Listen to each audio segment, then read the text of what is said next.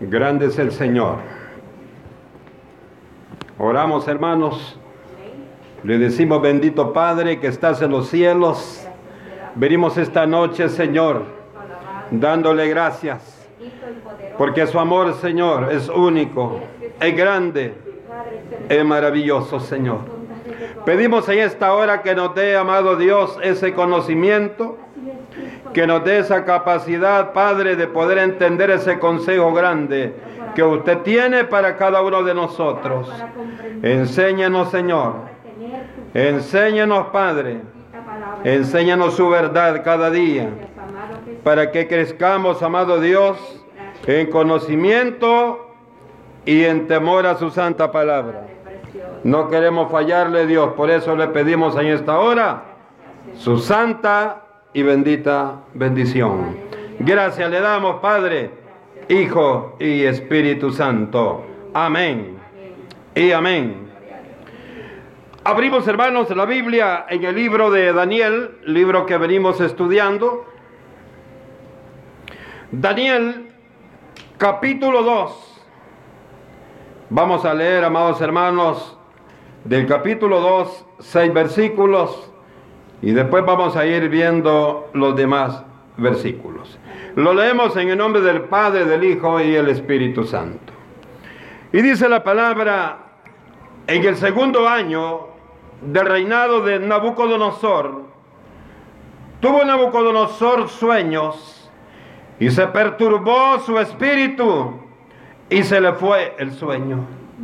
Hizo llamar al rey, el rey a magos, astrólogos, encantadores y caldeos para que se le explicasen sus sueños. Vinieron pues y se presentaron delante del rey. Y el rey les dijo, he tenido un sueño y mi espíritu se ha turbado por saber el sueño. Entonces hablaron los caldeos al rey en lengua aramea, rey, para siempre vive, di el sueño a tus siervos y te mostraremos la interpretación. Respondió el rey y dijo a los caldeos, el asunto lo olvidé y no me mostráis el sueño y su interpretación, seréis hechos pedazos y vuestras casas serán convertidas en muladares.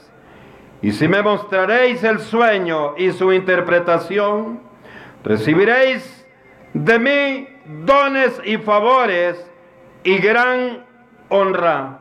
Decime pues el sueño y su interpretación. Amén. Bendito Dios. Haciendo hermano una reseña del capítulo 1 que estuvimos estudiando el martes anterior. Cuando el rey Nabucodonosor sitia Jerusalén allá por el año 605 antes de Cristo e incendia, saquea el templo de Salomón y se lleva cautivos a muchos, entre ellos cuatro jóvenes de la familia real, llamados Daniel, Ananías, Misael y Azarías, y quienes Aspenaz, jefe de los eunucos, puso nombres, a Daniel le puso Belsasar, a Ananías le puso Sadrach, a Misael le puso Mesac y a Azarías le puso Obednego. Estamos haciendo, hermano, una reseña de lo que vimos el martes pasado para que nos ubiquemos. Y a estos, hermano, el rey ordenó que se le diera un cuidado especial en cuanto a la alimentación. Y la orden fue que se le diese esa alimentación especial por un tiempo de tres años. Y después se lo presentaran a él, porque él tenía una misión para ellos. Pero Daniel rechazó esa oferta que alguien puede decir es una oferta lo que el rey nos ha puesto. Dice hermano que el rey lo rechaza, este, el rey dio una orden, pero Daniel le rechaza y le pidió al jefe de los eunucos que al lugar de el banquete que el rey había ordenado para ellos, solo les diera legumbres y agua, pero cuando el jefe de los eunucos vio esto, les dijo que era imposible porque el rey había dado una orden y había que cumplirla. Entonces dice, hermanos amados, que Daniel le dijo, haz entonces nuestra petición por 10 días. Y si ves que en los 10 días nosotros estamos pálidos, demostramos debilidad, entonces haz como el rey te ha ordenado. Y usted sabe, hermanos, que dice la palabra que a los 10 días estos muchachos presentaban 10 veces mejores su situación personal, física, ante este hombre. Y dice que entonces aceptó este hombre darles por el tiempo de tres años solo agua y legumbres. Qué interesante.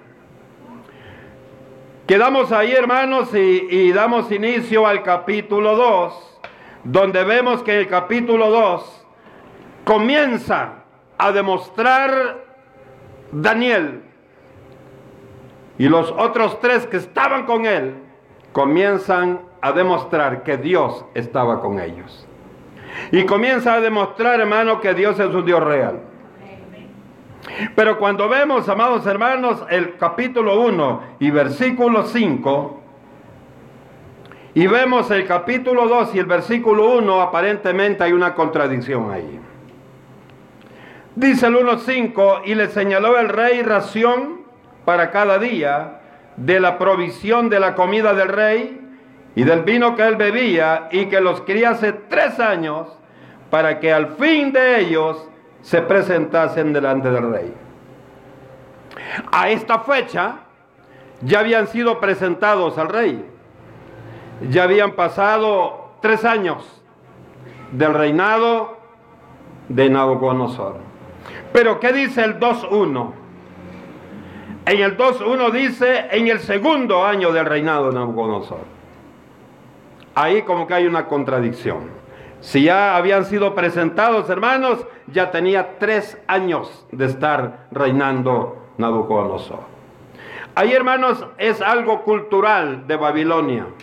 En Babilonia el primer año no lo tomaban en cuenta.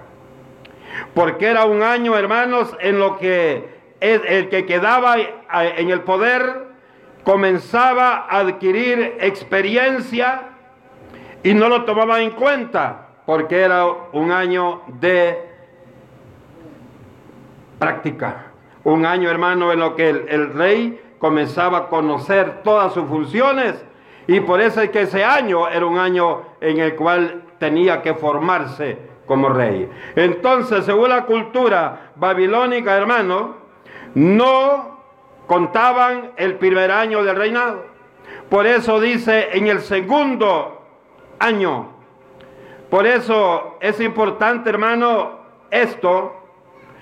Es importante conocer que no hay ninguna contradicción, siempre se ha enseñado teológicamente que la Biblia no se contradice, sino que se complementa.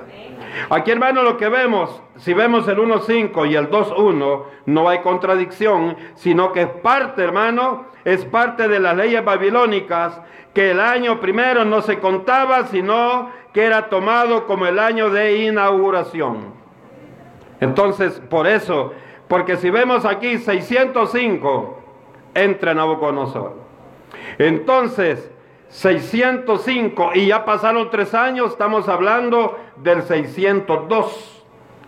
Pero cuando vemos el 2.1, como que estamos hablando del, del, del 500, no, 501, ¿verdad? 505 es cuando toma el control. Ahora, 505 al 504, 504 al 503, 503 al 502. Entonces, acordémonos que en el Antiguo Testamento eh, la cuenta del, del tiempo de los años iba de mayor a menor. Se considera, hermanos, que el Antiguo Testamento comprende cuatro mil años. Entonces venimos contando de cuatro mil hacia llegar al cero. Al llegar al cero iniciamos el año uno después de Cristo. Por eso eh, el calendario hebreo es diferente porque el calendario hebreo no tiene lo que tiene el gregoriano que nosotros tenemos. Después de Cristo y antes de Cristo el calendario hebreo no tiene eso, antes ni después, porque ellos no creen en Cristo, ellos no creen que Cristo ha venido, entonces ellos hermanos llevan un solo total de años hasta este día. Esto es importante que lo veamos, hermano, porque la palabra de Dios es real. Y lo que dice, hermano, la palabra de Dios es una cosa. Y eso es lo que usted y yo vamos a creer. Pero lo que dicen los judíos es otra cosa. Entonces usted y yo vamos a creer lo que dice la palabra del Señor. Bien. Quiero decir, hermano, que todas las cosas que vamos a ir viendo a través de los 12 capítulos que comprende el libro de Daniel, hay muchas cosas que para usted y para mí vamos a decir irreverente Nabucodonosor con Dios. Rebelde Nabucodonosor con Dios.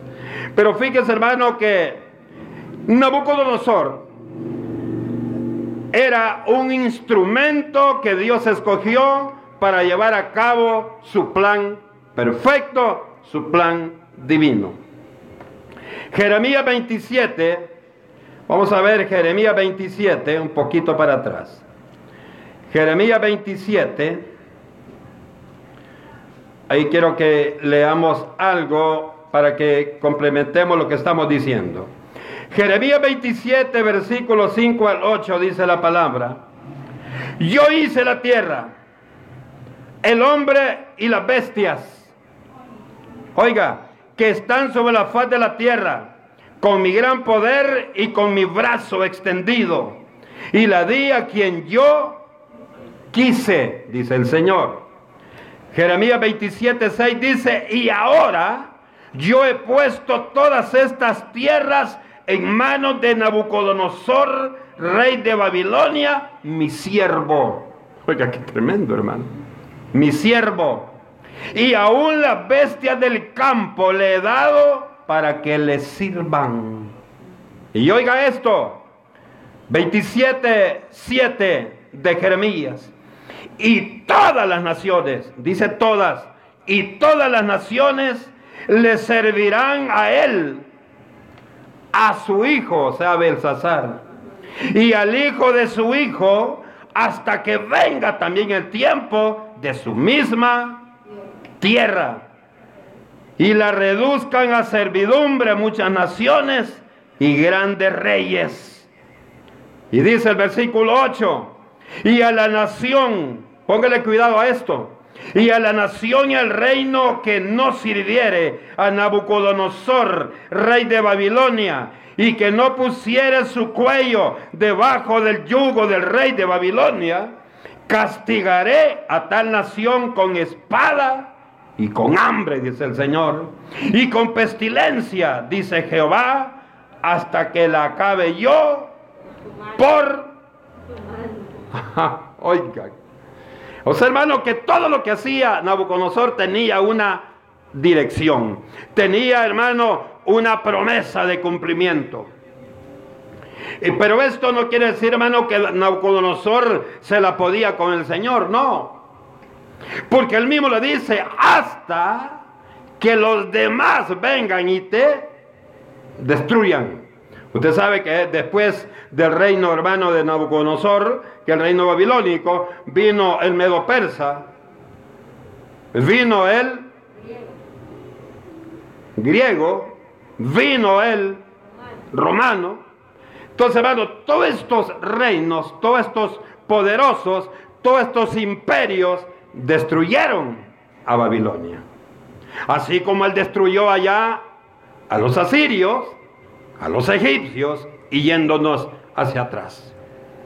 Pero yo quiero, hermano, y por eso leíamos esta, esta porción en Jeremías 27, 5 y todavía el 11, hermano, habla también fuerte. Aquí lo que podemos ver, Hay que por decir entonces, hermano, el Señor es malo. Porque estaba destruyendo, estaba utilizando a, a este rey, a este emperador, para destruir a las naciones. No, lo que quiero decir esta noche, Dios no es malo, Dios es justo. Y todo aquel que está en contra de su pueblo, también por promesa, tendrá su paga o su recompensa. Dice hermanos en el capítulo 2 de Daniel que el rey era tan poderoso, era tan rico, porque allí mismo dice que tiene, tenía poder sobre toda la tierra. Pero no era feliz. Dice hermano que se perturbó. Y el Señor en un sueño le demostró la posición que tenía, pero también, hermano, el Señor lo hizo con el propósito de demostrarle que quien tenía el poder era él, no era él. O sea, era Dios, no era Nabucodonosor. Porque quiero decirle, hermano, muchas veces a usted y a mí nos dan un poquito de autoridad de que sea en la empresa donde trabajamos y nos creemos el dueño de la empresa. Y queremos aplastar al que está bajo de nosotros. Y anantillos somos. Un poquito más que los que son pocos. Fíjese que, y uno de los problemas, hermano, que presenta Nabucodonosor era que le hacía falta sabiduría. Por eso yo quiero decirle esta noche, siempre que usted y yo clamemos a Dios, pidamos a Dios, pidámosle sabiduría. Pidámosle sabiduría. ¿Para qué es importante la sabiduría? Hermano, muchas veces usted y yo tenemos tiempo holgado, pero no se lo dedicamos a Dios, sino que le dedicamos a otra cosa. Nos hace falta sabiduría. Muchas veces Dios nos bendice económicamente, muchas veces tenemos, hermano, dinero y decimos, ¿y, qué voy a hacer? Voy a comer allá, allá, allá, voy a comprar lo que quiero, pero no me sacia esto. Es que lo único que va a saciar nuestro corazón es el Señor. Amén. Entonces necesitamos sabiduría. Por eso, hermano, usted conoce a aquel rey que era poderoso y que todo lo tenía aparentemente. Pero cuando el Señor le preguntó, ¿qué quieres que te dé? Como todo lo tenía, él le dijo, deme sabiduría. Y, el Señor le dijo, te voy a dar sabiduría y te voy a dar más de lo que tú me pides. Lamentablemente no fue sabio. Porque al final, hermano, se vio en momentos difíciles para poder ser agradable ante los ojos de Dios. Dice hermano que este rey cuando se vio turbado, allá el versículo 1 al 3, se vio turbado por el sueño, dice que como no tenía sabiduría, fue a buscar a los brujos que él tenía. Fue a buscar hermano a los magos, a los astrólogos, a los encantadores y a los caldeos que él tenía en el palacio. Estos reyes hermanos siempre tenían personas de este, de este tipo en los palacios para preguntarle acerca de cualquier situación. Yo no sé si los gobiernos de nuestros días tienen brujos allá en, en casa presidencial. No sé si tienen hechiceros para preguntarle. Yo no creo bueno, realmente no podemos asegurar si sí o no. Porque si no tiene a Cristo en su corazón, alguien tiene que buscar en momentos de dificultad. Así como usted y yo buscamos al Señor, ellos como no tienen al Señor, algo otro Señor tienen que buscar. Pero bien, dice hermano que buscaba a los magos. ¿Quiénes eran los magos? Los magos, dice hermano, que eran poseedores de los misterios sagrados y las ciencias ocultas. Eran considerados como hombres sabios, eminentes en conocimiento y en ciencia. Usted conoce, hermanos, en los evangelios, cuando nace nuestro Dios y Señor, Salvador, Libertador, Jesucristo. Dice, hermanos, que venían tres magos del oriente. Ahora la religión dice tres reyes magos, la Biblia no dice que eran reyes, dice que eran brujos, eran magos. Los magos, hermanos, tenían un conocimiento bien importante Y esto era para las naciones, no para Dios.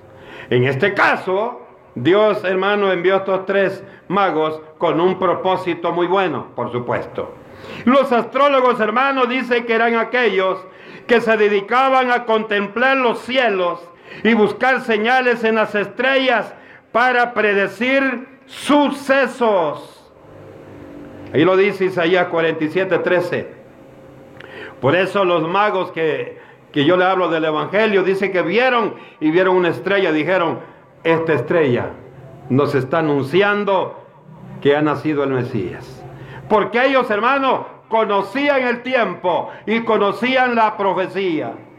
Entonces, hermano, los astrólogos, los encantadores, dice hermano, que usan la magia y el exorcismo, invocando el nombre de espíritus malignos. Esos son los que estaban al servicio de Nabucodonosor. Los caldeos era una casta sacerdotal o casta de hombres sabios de Babilonia. Cuando decimos hermano caldeos, nos referimos a Babilonia. Caldeos es el gentilicio de los habitantes de Babilonia. Qué interesante. Dice hermano que él viene desesperado, busca, dice en el 4, entonces hablaron los caldeos al rey en lengua aramea y le dijeron, rey, para siempre vive. Dinos el sueño a tus siervos y te mostraremos la interpretación. Algo fácil la cuestión, ¿verdad? Porque eran los sabios del, del palacio. Pero aquí, hermano, vino porque aquí era Dios quien lo estaba confrontando. Era Dios quien le estaba diciendo, ustedes no saben nada. El que sabe es el hombre que había puesto aquí al servicio del rey. Y dice, hermanos, que el rey no le dijo, está bien, le voy a decir el sueño, sino que dice, hermano, que el rey lo que le dijo fue, el asunto lo olvidé y no me, y si no me mostraréis, oiga, el sueño y su interpretación, seréis hechos pedazos y vuestras casas convertidas en basureros. Oiga lo que lo que les digo, hermano. O sea, ahí les dijo el rey, entonces ustedes no saben nada. Si yo les digo el sueño, va a ser fácil que ustedes me lo interpreten. Pero como ustedes son sabios, yo quiero que me digan cuál fue el sueño y que me den el significado. Pero lo que vemos aquí que ellos necesitaban conocer el sueño para poder demostrar que eran sabios. Necesitaban conocer el sueño que había tenido. Y él le dice, el asunto lo olvidé. No me acuerdo qué fue lo que soñé. Pienso yo, hermano, que, que no es que se olvidó. Él quería saber si realmente aquellos tenían la capacidad de, de adivinar lo que él quería. Y dice hermano en el 7 y respondieron por segunda vez y dijeron, diga el rey el sueño a sus siervos y le mostraremos la interpretación. Ya afligidos porque les dijo que si no la adivinaban los iba a matar. Y dice en el 8, el rey respondió y le dijo, yo conozco ciertamente que, vos, que vosotros ponéis dilaciones porque veis que el asunto se me ha ido. Es que hermano, honestamente la sabiduría del hombre es corta. La sabiduría del hombre, hermano, tiene límite, pero la de Dios no tiene límite. La sabiduría de Dios no tiene límite. Y oiga, en el 9 le dice, y si no me mostráis el sueño, una sola sentencia hay para ustedes. Ciertamente preparáis respuesta mentirosa y perversa que decir delante de mí, entre tanto que pasa el tiempo, decidme pues el sueño para que yo sepa que me podéis dar su interpretación. Por eso le digo que el rey no lo había olvidado. Lo que él quería saber si realmente eran sabios. Les digo, si me van a dar la interpretación, también me tienen que decir el sueño. Oiga, qué interesante esto. Y los caldeos respondieron delante del rey y dijeron, no hay hombre sobre la tierra que pueda declarar el asunto del rey. Oiga, rey, no hay nadie en la faz de la tierra que pueda saber lo que en su interior, lo que Dios te mostró. Ellos sabían que el sueño tenía origen divino. Oiga, qué interesante. No hay, le dijo, hombre sobre la tierra que pueda declarar el asunto del rey. Además de esto, ningún rey, príncipe ni señor preguntó cosa semejante a ningún mago, ni astrólogo, ni caldeo. Ahí, hermano, lo que podemos ver es como que están confrontando al rey. Como que le están diciendo, si tú estás pidiéndonos esto, es con el propósito de aplastarnos. Es con el propósito de decirnos, ustedes no saben nada. Porque el asunto le dijo que el rey demanda es difícil.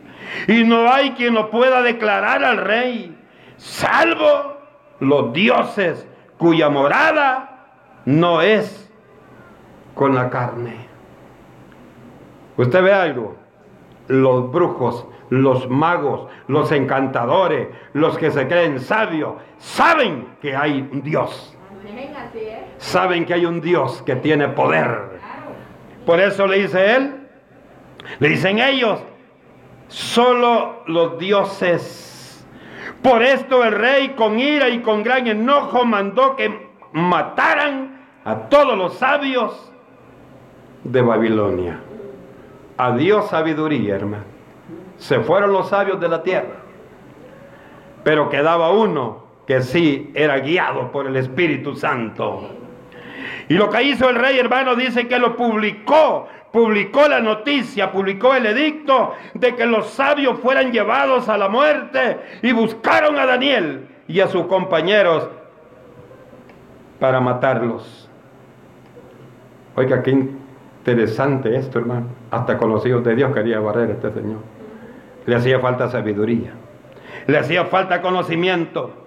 Entonces Daniel habló sabia y prudentemente a Arioc, capitán de la guardia del rey, que había salido para matar a los sabios de Babilonia. Habló y dijo a Arioc, capitán del rey, ¿cuál es la causa de que este edicto se publique de parte del rey tan apresuradamente? Entonces Arioc hizo saber a Daniel lo que sucedía. Y Daniel entró y pidió al rey que le diese tiempo y que él le mostraría la interpretación del sueño. Oiga, qué hermano, qué, qué tremendo esto. Allá aquel hombre traído de Jerusalén, en él Dios había depositado lo que el rey necesitaba. Mire qué bendición. Y dice, hermanos, que tras la publicación, Daniel dijo, ¿y qué es lo que pasa? Y le preguntó a Arioc, y Arioc le dice, ¿qué es lo que sucede? Y él dice, bueno, entonces quiero hablar con el rey, quiero ver al rey. Quiero decirle que yo sí puedo explicarle lo que él necesita. Pero él sabía que no era él, sino que era el quien le iba a pedir. Ahí estaba la sabiduría. Mire qué interesante. Luego dice, se fue Daniel a su casa e hizo saber lo que sabía Ananías, Misael y Azaría, sus compañeros, para que pidiesen misericordia del Dios del cielo sobre este misterio. Oiga qué interesante. No fueron hermanos ellos, no, no fue él directamente decir, yo tengo la capacidad. Se fue hermano rápido y le dijo a los otros tres compañeros, miren, comencemos a clamarle a Dios, comencemos a pedirle a Dios para que no maten este montón de cabezones, este montón de sabios. Que no lo maten. Que Dios nos dé la respuesta de lo que este hombre quiere saber. Mire qué importante. Y dice hermano el 19, entonces el secreto fue revelado a Daniel en visión de noche, por el cual bendijo Daniel al Dios del cielo. ¿Cómo se sentiría usted que esté preocupado por algo? y le diga, Señor, dame la respuesta, dame la interpretación, dime qué debo hacer. Y el Señor en la noche le da un sueño y le dice, hija, el problema que tú tienes, le vas a dar solución de esta y de esta y de esta manera. Bueno, yo, yo pienso, hermano, y no me equivoco, que más de alguna vez Dios nos ha dado la respuesta. Dios nos ha dado soluciones. Dios nos ha dado esa solución al problema que estamos pasando. Y dice hermano, y Daniel habló y dijo, sea bendito el nombre de Dios de siglos en siglos, porque suyos son el poder y la sabiduría. Mire qué lindo lo que dijo al 21. Él muda los tiempos y las edades, quita los reyes y pone los reyes, da la sabiduría a los sabios y la ciencia a los entendidos. Él revela lo profundo y lo escondido, conoce lo que está en tinieblas y con él mora la luz.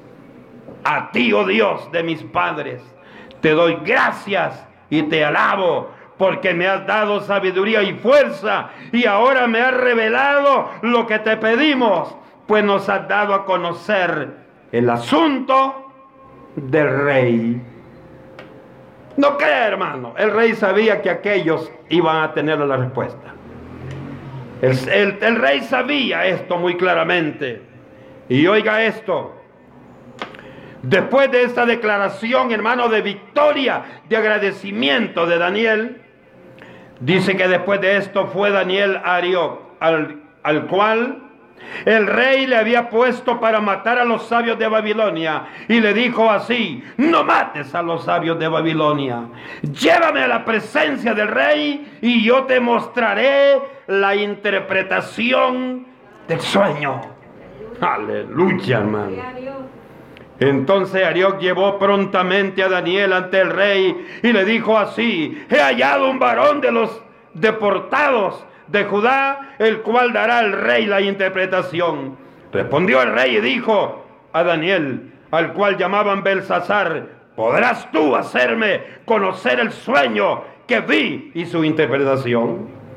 Daniel respondió delante del rey diciendo, no le dijo tal vez, rey, yo pienso que esta es la respuesta que usted quiere.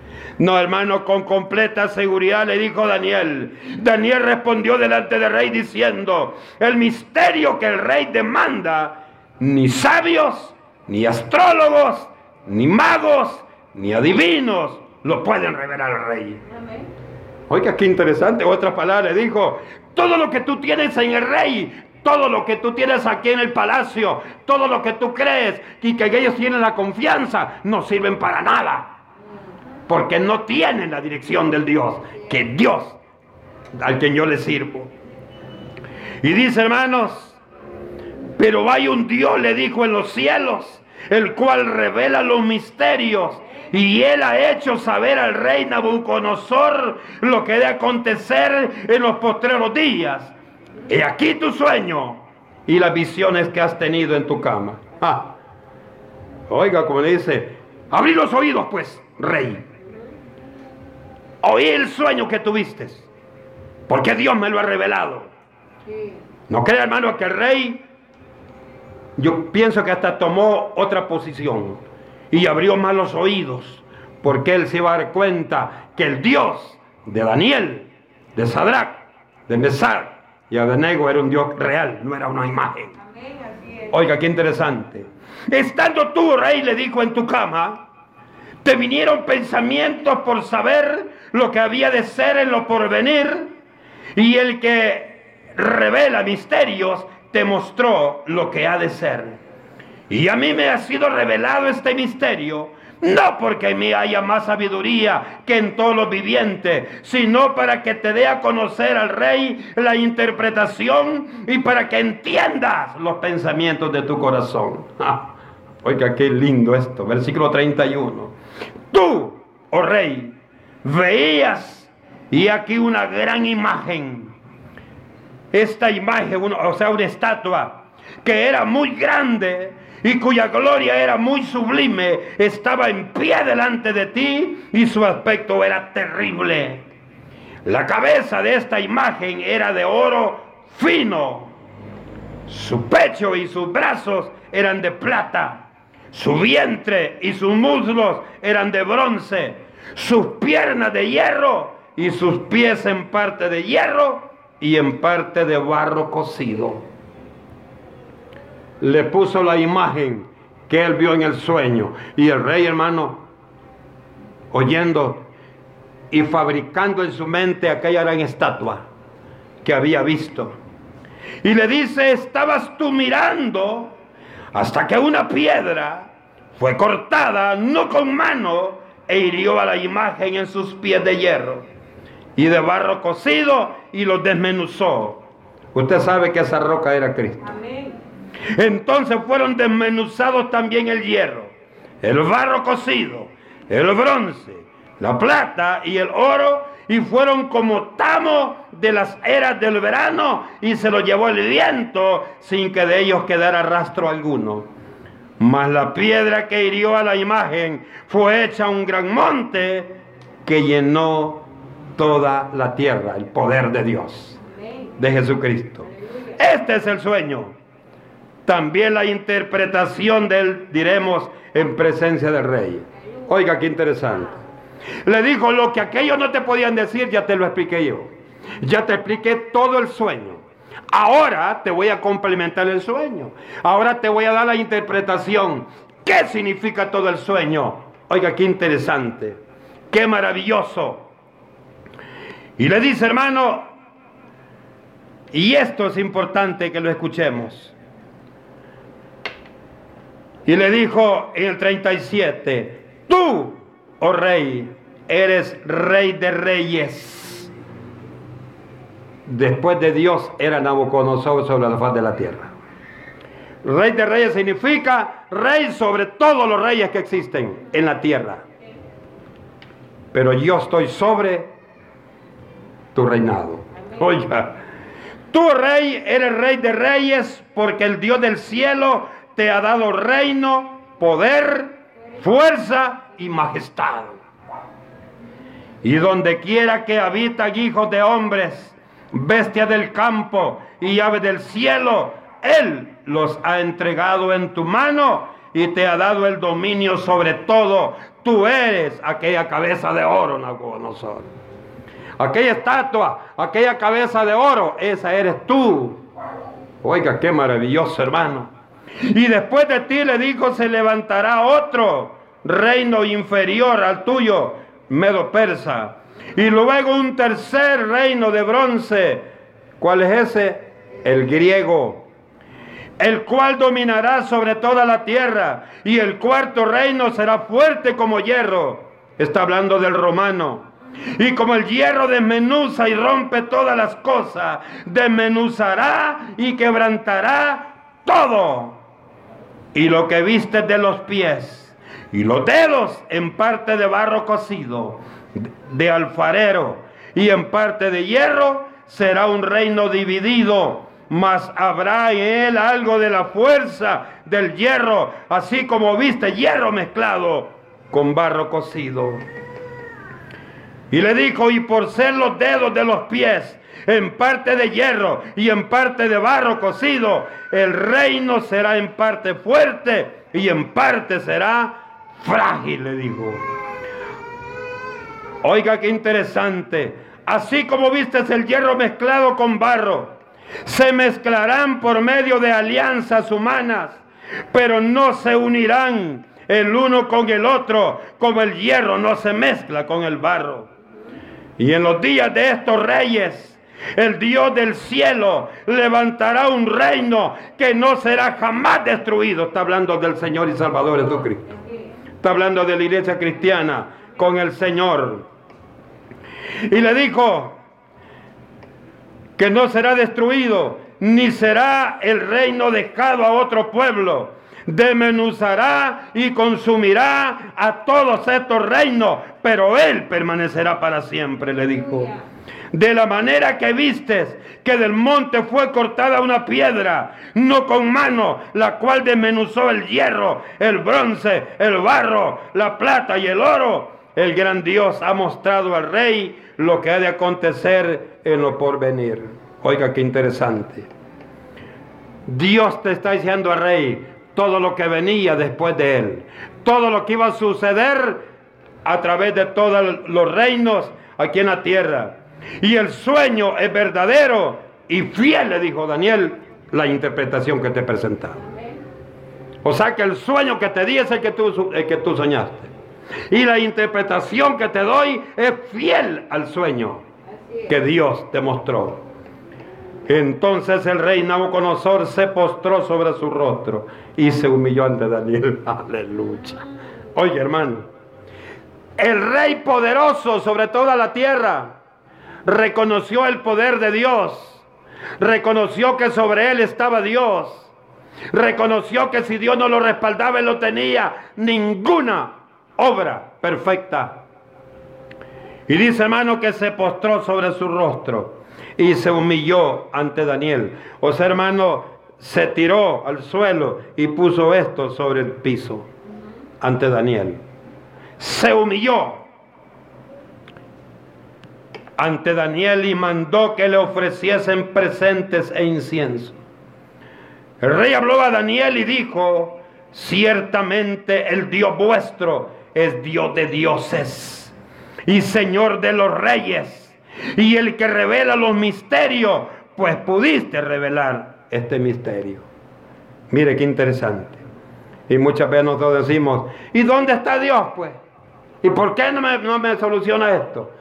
Y este rey dijo, reconozco que no hay otro Dios poderoso sino tu Dios Daniel.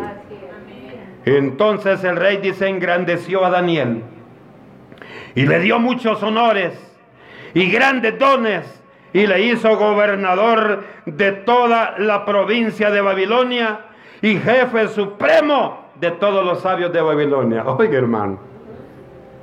O sea que ahora todos los sabios, todos hermano, los caldeos, los astrólogos, los encantadores, los magos, estaban bajo las órdenes de Daniel. Daniel, ¿qué podemos hacer?